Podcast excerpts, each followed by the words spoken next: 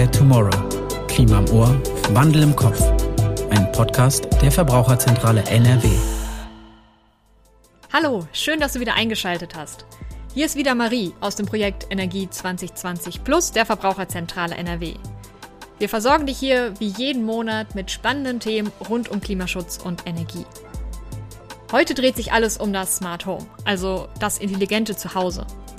Meine Kollegin Isabel hat sich mal umgeschaut, was es alles für Möglichkeiten gibt, das eigene Zuhause smart zu gestalten. Isabel, was hast du herausgefunden?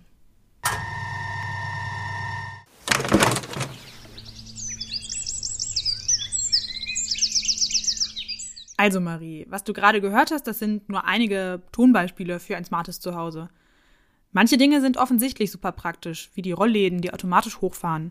Oder auch die Kaffeemaschine, die weiß, wann du aufstehst und dir den Kaffee dann immer rechtzeitig und von alleine zubereitet. Da kann man sich dann vom Kaffeeduft wecken lassen. Das klingt gut, besser geht's ja eigentlich nicht, oder? Neben diesen ganzen, ich sag mal, Annehmlichkeiten hat es aber für uns einen noch viel interessanteren Effekt. Einige smarte Lösungen helfen dir nämlich auch dabei, Energie zu sparen. Okay, und warum haben wir da nicht alle schon längst ein smartes Zuhause? Ja, gute Frage. Es ist nämlich wirklich so, dass das Smart Home noch nicht so richtig in der Gesellschaft angekommen ist. Viele Leute haben immer noch Vorbehalte gegen diese Technik und auch was die Installation so eines allumfassenden Smart Homes angeht, gibt es die ein oder andere Hürde, die man erstmal meistern muss. Also ich kann aus eigener Erfahrung sagen, so ein Smart Home ist ziemlich cool. Ein Freund von mir hat seine Wohnung nämlich mit einigen smarten Sachen ausgestattet.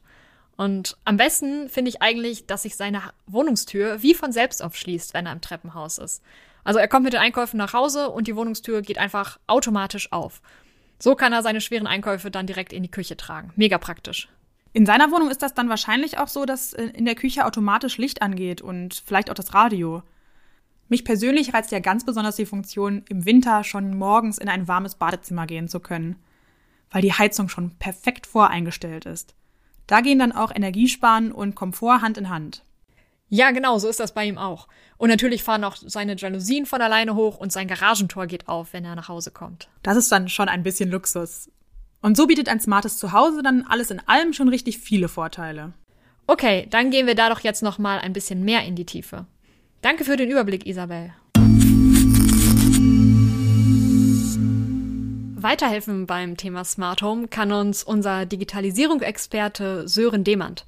Hey Sören, schön, dass wir dich heute interviewen können. Hallo Marie. Was würdest du denn sagen? Für wen ist so ein Smart Home sinnvoll?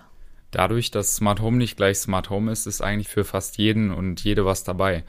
Kommt eigentlich ganz drauf an, was man mit der smarten Technik erreichen will. Manch ein Technik-Nerd findet es zum Beispiel total gut, einfach seine ganze Wohnung über Smartphone steuern zu können eine Seniorin kann durch die Technik vielleicht einfach länger selbstständig und sicher wohnen. Smart Home Lösungen sind sehr vielfältig. Okay, du sagst, Smart Home ist für jeden was. Welche Voraussetzungen muss denn die Wohnung oder das Haus mitbringen, um eine Smart Home Lösung einrichten zu können? Eigentlich braucht es dafür gar keine bestimmten Voraussetzungen. Also es kommt da auf das richtige System an. Es gibt funkbasierte Smart Home Systeme, die sich in jedem Haushalt installieren lassen. Das ist zum Beispiel auch dann vor allem für Mieter was, weil es sich auch wieder gut deinstallieren lässt.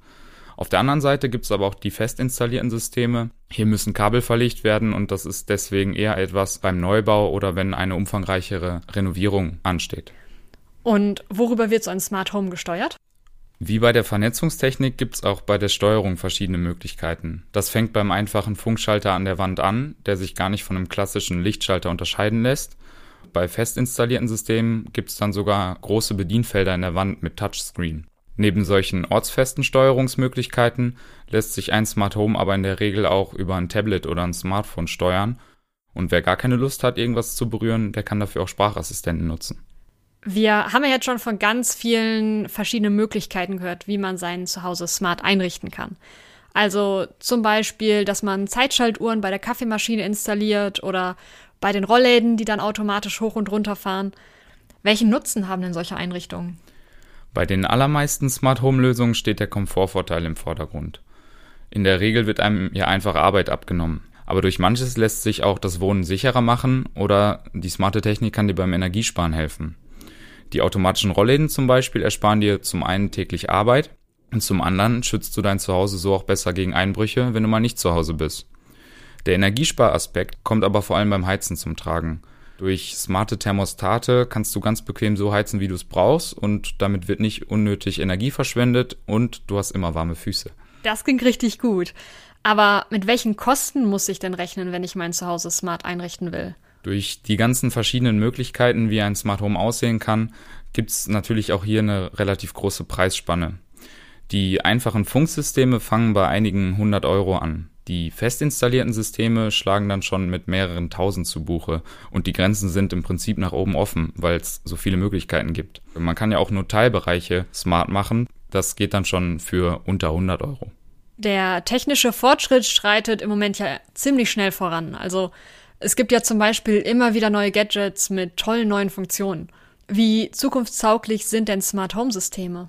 Es gibt Leute, die Smart Home grundsätzlich für Spielerei halten. Das mag auch für manches stimmen, aber in Zukunft wird man an einem zumindest teilweise smarten Zuhause nicht vorbeikommen. Ein gutes Beispiel dafür ist die Energiewende. Immer mehr Strom kommt aus Sonne und Wind. Das führt dazu, dass es Zeiten gibt, wo besonders viel Strom im Netz ist. Und der sollte dann auch am besten direkt verbraucht werden. Was dabei helfen kann, sind variable Stromtarife und smarte Technik im Haus. Bei solchen Tarifen ist der Strom dann besonders günstig, wenn viel davon zur Verfügung steht. Und wenn dann der intelligente Stromzähler, ein sogenannter Smart Meter, davon weiß, könnte dieser durch die Smart Home Technik verschiedene Geräte im Haushalt steuern. So kann vollautomatisch der Strom dann verbraucht werden, wenn Sonne und Wind ihn liefern. Das entlastet das Netz und spart mit den variablen Tarifen sogar Geld. An wen muss ich mich denn wenden, wenn ich so ein Smart Home installieren möchte? Bei fest installierten Kabelsystemen und komplizierteren Funklösen wendet man sich am besten an den Elektrofachbetrieb. Aber es gibt auch Dinge, die man sehr gut selber machen kann, zum Beispiel Klebelichtschalter anbringen oder ein digitales Thermostat an der Heizung installieren. Ich würde sagen, dann packen wir das doch direkt mal an. Angepackt. Sören meinte ja gerade, eine Möglichkeit, das Zuhause smart zu gestalten, ist, das Thermostat an der Heizung zu tauschen. Das geht ziemlich einfach und kostet fast nichts. Wir haben Sören mal gefragt, was ihr dabei beachten solltet. Erstens. Das alte Thermostat muss ganz aufgedreht werden. Das wird zuerst auf Stufe 5 gestellt. Zweitens. Dann wird die Befestigung gelöst. Das kann eine Mutter, eine Schelle oder ein sogenannter Bajonettverschluss sein. Drittens. Jetzt wird beim neuen digitalen Thermostat der Installationsmodus eingestellt. Viertens. Zuletzt wird das neue Thermostat einfach aufgesetzt und wie das alte befestigt. Das scheint ja echt nur eine Sache von fünf Minuten zu sein. Danke für deine Erklärung, Sören. Schön, dass du da warst. Sehr gerne. Dann bis zum nächsten Mal. Wenn ihr euch das nochmal genauer anschauen wollt, könnt ihr euch unser Do-it-yourself-Video zum Thema ansehen. Den Link findet ihr in der Beschreibung der Episode. Und vielleicht macht ihr euch ja morgen schon auf den Weg in den Baumarkt, um euch ein neues Thermostat zu kaufen. Effizient gedacht. Sören hat eben einen Begriff benutzt, der vielleicht noch nicht bei allen bekannt ist. Den Begriff des Smart Mieters. Dabei handelt es sich nicht um Mieterinnen und Mieter einer Wohnung, sondern um das englische Wort für Zähler, also Mieter mit E. In den Nachrichten liest man in dem Zusammenhang häufig vom Smart Meter Rollout. Isabel, was hat es damit auf sich? Also, der Smart Meter Rollout bezeichnet den flächendeckenden Einbau von Smart Mietern. Die nennt man auch intelligentes Messsystem. Und damit soll es dann unter anderem einfacher werden, Strom zu sparen, weil der eigene Verbrauch durch dich und auch durch den Stromversorger besser eingeschätzt werden kann. Im Moment bekommen erst einmal alle Haushalte, die im Jahr über 6000 Kilowattstunden Strom verbrauchen, so einen Smart Meter. Und was ist dann mit Privathaushalten, die unter diesem Verbrauch bleiben? Ja, auch Privathaushalte mit einem kleineren Verbrauch sollen langfristig Smart Meter bekommen. Bisher ist der Einbau da aber erstmal freiwillig. Ausnahme sind da Haushalte mit einer Solaranlage auf dem Dach und da muss die Anlagenleistung über 7 Kilowatt betragen. Was viele Privathaushalte aber vielleicht schon bekommen haben, das sind digitale Stromzähler. Wenn dazu dann noch ein sogenannter Smart Meter Gateway kommt, dann kann die Messeinrichtung auch kommunizieren und darf sich Smart Meter oder wie gesagt intelligentes Messsystem nennen. Dein Smart Meter könnte dann also auch Messdaten an den Stromversorger übermitteln. Dann muss zum Beispiel keiner mehr zum Ablesen des Zählerstands vorbeikommen. Und mit einem Smart Meter kannst du ganz transparent deinen Stromverbrauch genau verfolgen. So kannst du rausfinden, welche Geräte bei dir zu Hause vielleicht ganz besonders viel Strom verbrauchen und womöglich etwas daran ändern. Alles klar, danke Isabel. Spannungsmesser. In der Öffentlichkeit wird immer wieder von der Digitalisierung der Energiewende gesprochen. Wenn ich das eigene Zuhause smart gestalte, wird mein Alltag auf jeden Fall digitaler. Ich habe mal Udo Sieverding, den Leiter des Bereichs Energie bei der Verbraucherzentrale NRW, gefragt, inwieweit ein Smart Home zu der Digitalisierung der Energiewende beiträgt. Smart Home reden wir ja schon irgendwie 10, 15 Jahre drüber. So mal mit Licht ein- und ausschalten äh, oder von unterwegs gucken, ob der Herd äh, angeblieben ist. Jetzt kommt aber plötzlich eine ganz spannende Entwicklung da rein, weil wir Flexibilität in dem Energiesystem der Zukunft brauchen. Wind und Sonne sind immer nur sporadisch da, fluktuierend. Und jetzt brauchen wir wirklich Flexibilität. Das heißt, Verbraucherinnen, Verbraucher, Haushalte, aber auch Stromabnehmer, die einschalten, wenn Wind und Sonne da sind und die rausgehen, wenn sie nicht da sind. Und da bekommt jetzt plötzlich das Smart Home System auch im Privathaushalt eine ganz neue Bedeutung und das ist recht vielversprechend. Da wird es viele Geschäftsmodelle, viele Angebote geben. Da muss der Rechtsrahmen nachgesteuert werden auch. Aber das ist irgendwie eine gute Entwicklung. Dann können wir uns ja auf eine spannende Zukunft gefasst machen.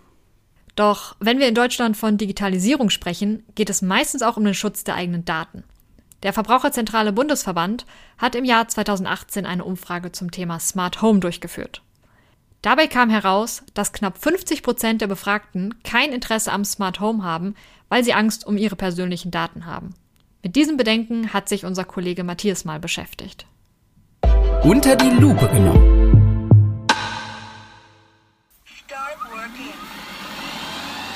Der Saugroboter fährt das Wohnzimmer ab, die Heizung läuft nur, wenn jemand zu Hause ist.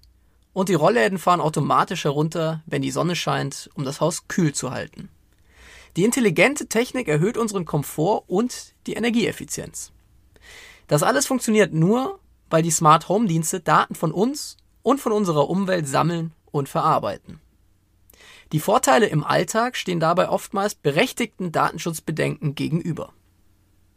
In Europa regelt die Datenschutzgrundverordnung den Umgang mit personenbezogenen Daten. Nutzerinnen müssen für die Datenerhebung ihre Zustimmung erteilen und können auch Auskunft über gesammelte Daten einfordern und diese sogar löschen lassen. Trotzdem ist Vorsicht geboten, denn Smart Home Daten sind hochsensibel. Der Saugroboter saugt nämlich nicht nur Staub ein, sondern vermisst dabei auch eure Wohnung. Die smarte Heizung merkt sich, wann ihr tagtäglich das Haus verlasst.